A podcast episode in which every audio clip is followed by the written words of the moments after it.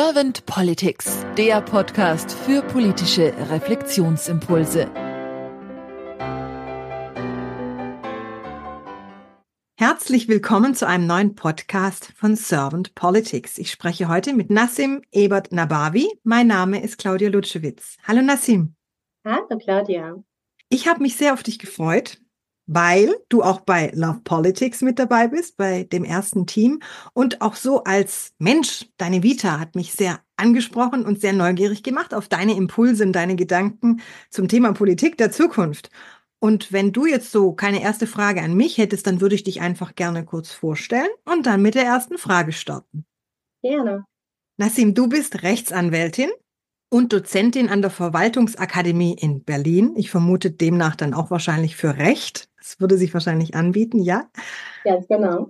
Und du hast iranische Wurzeln, hast du mir auch im Vorgespräch gesagt. Und wir beide haben so eine kleine Gemeinsamkeit gehabt, dass wir so ein bisschen eine romantischere Vorstellung zur Politik hatten und die durch unser erstes Kennenlernen mit der Politik etwas revidieren durften. Ich bin jetzt sehr gespannt auf deine Antworten und ich starte dann einfach mal mit meiner ersten Frage. Nassim, wenn du die Aufgabe von Politik so durch dein Herz und Hirn bewegst, was ist für dich die Aufgabe von Politik? Ja, ich denke, im 21. Jahrhundert liegt die Hauptaufgabe der Politik darin, innovative Lösungen für komplexe globale Herausforderungen zu finden. Und dabei sollten Nachhaltigkeit, sozialer Zusammenhalt und Gerechtigkeit im Mittelpunkt stehen. Politik hat eben die wichtige Aufgabe, finde ich, die Lebensgeschichten der Menschen zu verstehen und zwar nicht nur sachlich, sondern auch eine emotionale Verbindung zu ihren Bedürfnissen herzustellen. Und dies kann durch mehr Aufklärung, transparente Kommunikation und das Aufbauen von Vertrauen erreicht werden, was wiederum ja auch dann die Bürgerbeteiligungen ähm, in unserem Land fördern würde. Und die Herausforderung besteht darin, nicht nur Probleme zu lösen, sondern auch eine Politik zu gestalten, die nachhaltig und gerecht und vor allem menschenzentriert ist.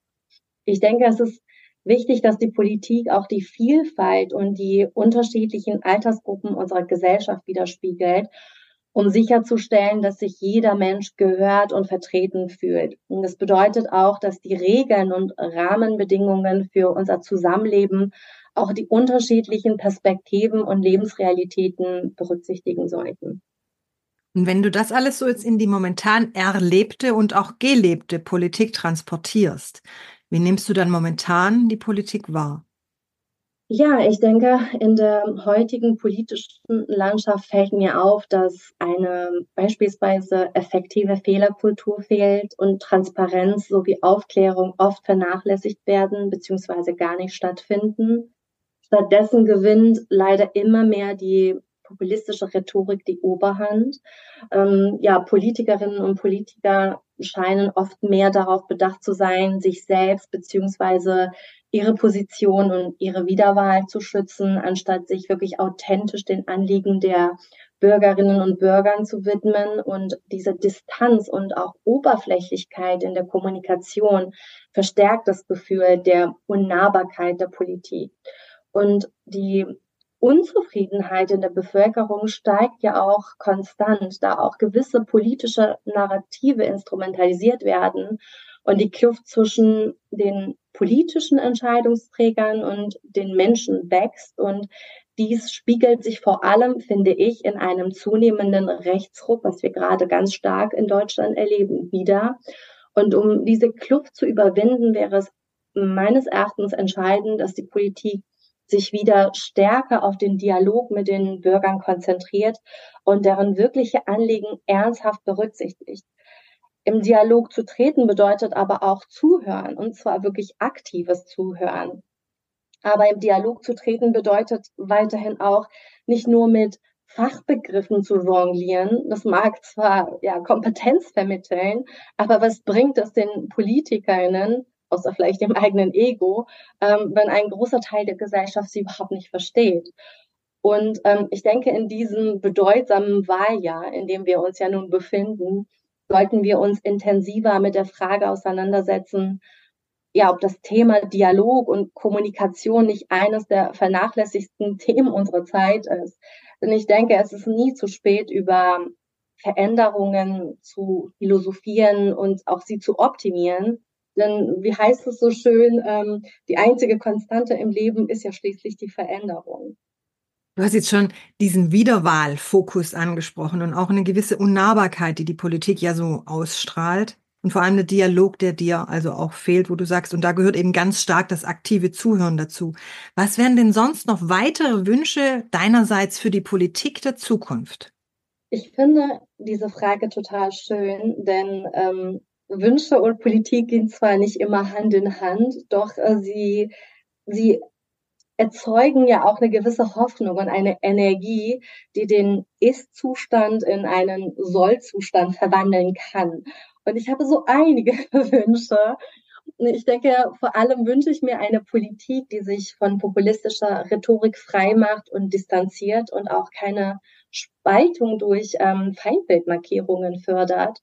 Mein Wunsch ist aber auch eine Politik, in, ähm, die in ihrer öffentlichen Kommunikation zwischen verschiedenen Arten von Problemen nuanciert unterscheidet. Also klar und transparent in einer für alle verständlichen Sprache sollte sie offensichtliche Herausforderungen adressieren. Gleichzeitig finde ich, sollten wir uns auch bewusst machen, dass es hochkomplexe Probleme ähm, gibt, die keine vermeintlich einfachen Lösungen zulassen, wie zum Beispiel das Thema Migration. Es ist ein hochkomplexes Thema und es ist von besonderer Bedeutung, auf die Schaffung von Feindbildern hier zu verzichten, um den Fokus nicht vom Wesentlichen abzulenken und diese komplexen Herausforderungen langfristig und angemessen zu bewältigen.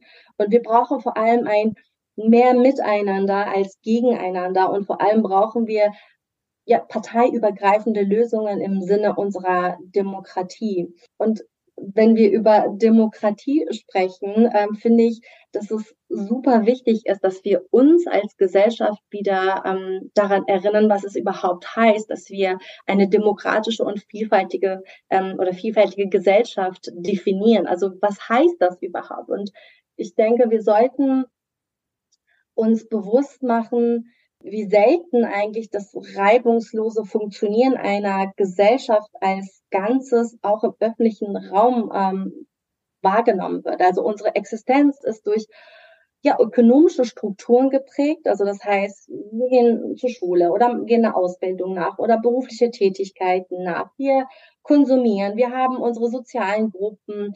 Aber das sind im Grunde genommen operative Abläufe einer Zivilisation, die darauf abzielen, Menschen ja logistisch zu koordinieren und ein friedliches Zusammenleben zu ermöglichen.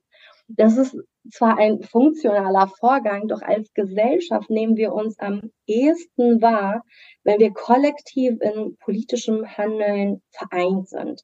Das heißt, die Wirksamkeit unserer Demokratie wird, finde ich, durch die kollektive Wahrnehmung und Teilnahme in der Gesellschaft erlebbar gemacht. Und ähm, so wäre es schön, diese Definition für uns nochmal irgendwie festzustellen.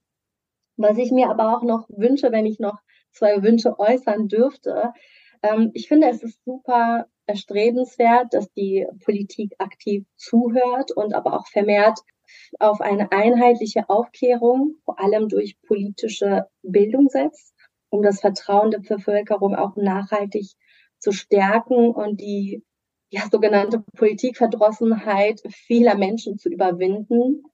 Und ähm, abschließend wünsche ich mir auch eine Politik, in der Mandatsträgerinnen nicht nur an ihre Wiederwahl oder ihr Ansehen denken, sondern viel mehr Verantwortung übernehmen. Das heißt, eine Politik, die auf Augenhöhe mit der Basis der Wählerschaft tatsächlich agiert und die Bedenken und Bedürfnisse ernst nimmt und ja, transparente partizipative Entscheidungsprozesse fördert.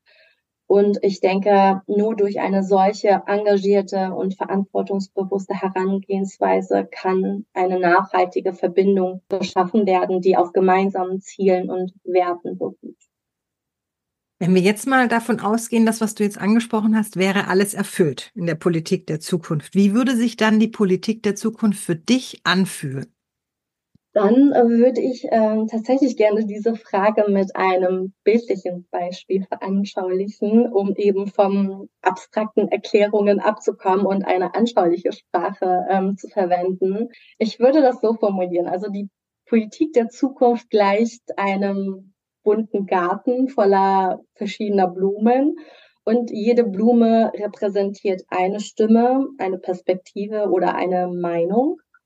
Ähm, die Sonne, der Transparenz und Offenheit scheint sozusagen über diesen Garten und der Boden ist genährt von Vertrauen und Zusammenarbeit und jede Blume ähm, wird auch gepflegt und gehört, egal wie groß oder klein ähm, sie auch ist.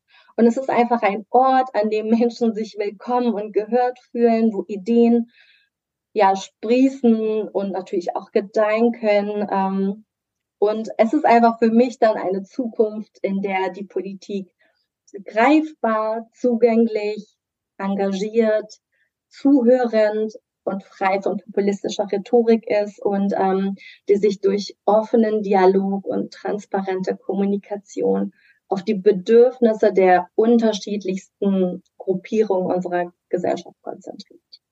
Das finde ich ist ein schönes Bild. Es ist bunt, es zeigt die Vielfalt, es zeigt auch eine gewisse emotionale Entfaltung oder ein emotionales Miteinander für mich. Vielen lieben Dank für dieses Bild. Und es bringt mich jetzt auch wunderbar zur nächsten Frage. Und zwar, weil du die Diversität damit ja angesprochen hast und auch die Demokratie vorher bei dir gefallen ist in deinen Gedanken. Was verstehst du unter Demokratie, Nassim? Also die Demokratie ist im Prinzip eine politische Ordnung, in der die Macht ähm, von uns als Volk ausgeht. Das heißt, Demokratie ist ein System, bei dem die Menschen die Macht haben, über wichtige Entscheidungen mitzubestimmen. Jeder hat das Recht, seine Meinung zu sagen und bei Wahlen abzustimmen, um diejenigen auszuwählen, die unser Land regieren sollen. In der Demokratie geht es halt auch darum, fair und gleichberechtigt ähm, miteinander umzugehen. Das, was du jetzt gerade ausgeführt hast zu deinem Verständnis zur Demokratie, bringt mich zur nächsten Frage. Und zwar, wie müsste jetzt die Demokratie, wenn sie unter deinen Voraussetzungen, die du gerade benannt hast, gelebt werden würde? Wie würde sich diese Demokratie dann für dich anfühlen? Da würde ich wahrscheinlich wieder auf den Punkt zurückkehren, ähm, nämlich welche Wünsche ich für die Politik habe. Denn diese Wünsche würden tatsächlich die gelebte Demokratie für mich ausmachen. So, Nassim, und jetzt würde ich dich ganz gerne noch was zu Love Politics fragen. Und zwar, du bist jetzt bei der ersten Kohorte mit dabei, wie es so schön heißt, bei Love Politics. Erzähl mal, wie bist du dazugekommen? Wie fühlst du dich jetzt gerade so in deiner Entwicklung dort und was erhoffst du dir damit für die Zukunft, für deine politische Zukunft vielleicht auch? Ja, ich ähm, bin tatsächlich total zufällig ähm, dazu gekommen. Ähm, ich habe es äh, auf Social Media äh, zufällig entdeckt und äh, mich daraufhin beworben. Und es ist so, dass die Überzeugung von Love Politics ist ja, dass die Politik die Vielfalt der Gesellschaft widerspiegeln sollte, was auch meine absolute persönliche Ansicht ist. Und als Frau und Mutter mit einer sichtbaren Migrationsbiografie bemerke ich, dass die deutsche Politiklandschaft eben die weibliche Vielfalt in unseren Parlamenten zum Beispiel noch nicht angemessen abbildet. Und diese Lücke in der Diversität, das hat mich total motiviert. Und unsere politische Landschaft sollte eben ein Spiegelbild unserer Gesellschaft sein, was eben auch dann mein Antrieb war, bei Love Politics mitzumachen. Aber bei Love Politics geht es ja auch darum, politische Werkzeuge zu erlangen, um als Politikerinnen im 21. Jahrhundert gut vorbereitet zu sein und angemessen auf ja verschiedene Krisensituationen reagieren zu können. Und ich bin tatsächlich auch der Meinung, dass es allen Politikerinnen gut tun würde, natürlich über ihre fachliche Expertise hinaus auch mit bestimmten Fähigkeiten und Kompetenzen ausgestattet zu sein. Und ähm, ich habe jetzt ehrlich gesagt keine konkrete Erwartungshaltung an Love Politics, ähm, aber ich wünsche mir, dass ich meinen inneren Kompass für meinen Weg in die Politik noch weiter optimieren kann. Und vor allem möchte ich herausfinden, wo und vor allem auf welcher Ebene mein persönlicher Handlungsspielraum liegt, um wirkliche Veränderungen in der Realpolitik zu bewirken. Das klingt spannend. Und das bringt mich jetzt auch zu meiner fast letzten Frage für dich, Nassim. Und zwar stell dir mal vor, du wärst jetzt Bundeskanzlerin geworden. Hm. Und du hättest ein Team an deiner Seite, das genau so schwingt wie du. Das zwar auch divers ist und auch die Vielfalt liebt und wo ihr auch unterschiedliche Kompetenzen habt, aber dass ihr eben dafür brennt, für diese Diversität und das Gemeinsame und eben nicht diese Wiederwahl im Fokus zu haben und eben den Dialog zu fördern und auch zu stärken und aktiv zuzuhören. Was wären denn so deine Herzensthemen, die du am Anfang mit deinem Team gleich anstoßen wollen würdest? Ähm, dazu muss ich sagen, dann wäre ich schon mal die erste Bundeskanzlerin mit Migrationshintergrund in Deutschland. Und als erste Bundeskanzlerin mit Migrationshintergrund würde ich nicht nur national, sondern auch international für Deutschland Geschichte schreiben. Ja, aber als ähm, Bundeskanzlerin wäre mein wichtigstes Anliegen die Bildungspolitik. Ich würde die Bildungskompetenzen von den Bundesländern auf die Bundesebene überführen, um einen einheitlichen und fairen Standard zu gewährleisten, anstatt ja einen Flickenteppich unterschiedlicher Bildungsniveaus.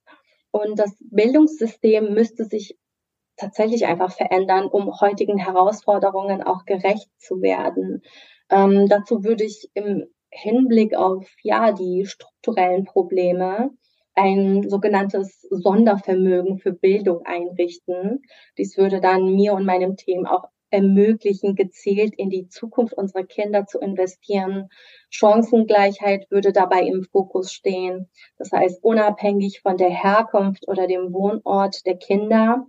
Es wäre aber auch ähm, gleichzeitig ein Signal an die Lehrkräfte und die Sozialpädagoginnen und Pädagogen, ähm, die jetzt gerade auch sehr aktiv sind, dass es eben besser wird. Denn ähm, momentan treten ja immer mehr Menschen aus dem Schuldienst aus und zudem gibt es ja einen ähm, erheblichen Mangel in allen pädagogischen Bereichen. Und ich würde tatsächlich beim Thema Bildung auch das Fach politische Bildung als ein Hauptfach festlegen, damit ja das Demokratieverständnis und die Partizipation bereits auch in jungen Jahren gefördert wird. Ja. Und ähm, ich glaube, mein zweites und damit auch erstmal mein letztes Anliegen wäre die Gleichberechtigung für Frauen und ihre politische Repräsentation weiter auch voranzubringen. Das heißt, ich würde ganz stark dafür mich einsetzen für ein Paritätsgesetz. Ähm, denn in keinem Parlament in Deutschland sind Frauen zu gleichen Anteilen gleichberechtigt vertreten. Und ähm, neue Wege hin zu Parität sind möglich. Was zählt, ist tatsächlich der politische Wille. Und ich würde dies gerne vorantreiben. Aber es ist auch für mich wichtig, dass Gleichberechtigung für Frauen nicht nur bedeutet, dass sie repräsentativ sichtbar sind. Es ist auch entscheidend, dass ähm, Frauen auch ihre, also dass sie ihre Familien mit ihrem Beruf im Einklang bringen können. Und dafür müssen auch noch andere Schnittstellen in unserer Gesellschaft optimiert werden, damit die Sichtbarkeit nicht nur aufgrund von irgendwie Gesetzen erreicht wird, sondern die Realpolitik muss dazu beitragen, dass eine Umsetzung ohne Jonglieren möglich ist. Ich danke dir sehr für deine Impulse. Nassim, habe ich dir jetzt irgendeine Frage nicht gestellt, die du zum Thema Politik der Zukunft gerne beantwortet hättest? Ich könnte zwar mit dir noch stundenlang weiterreden, aber ich denke, erstmal sind die wichtigsten Fragen beantwortet. Ich danke dir auch für deine Einladung. Und ich danke dir für deine Zeit, die du dir genommen hast, Nassim, und sag dann einfach mal bis bald. Bis bald.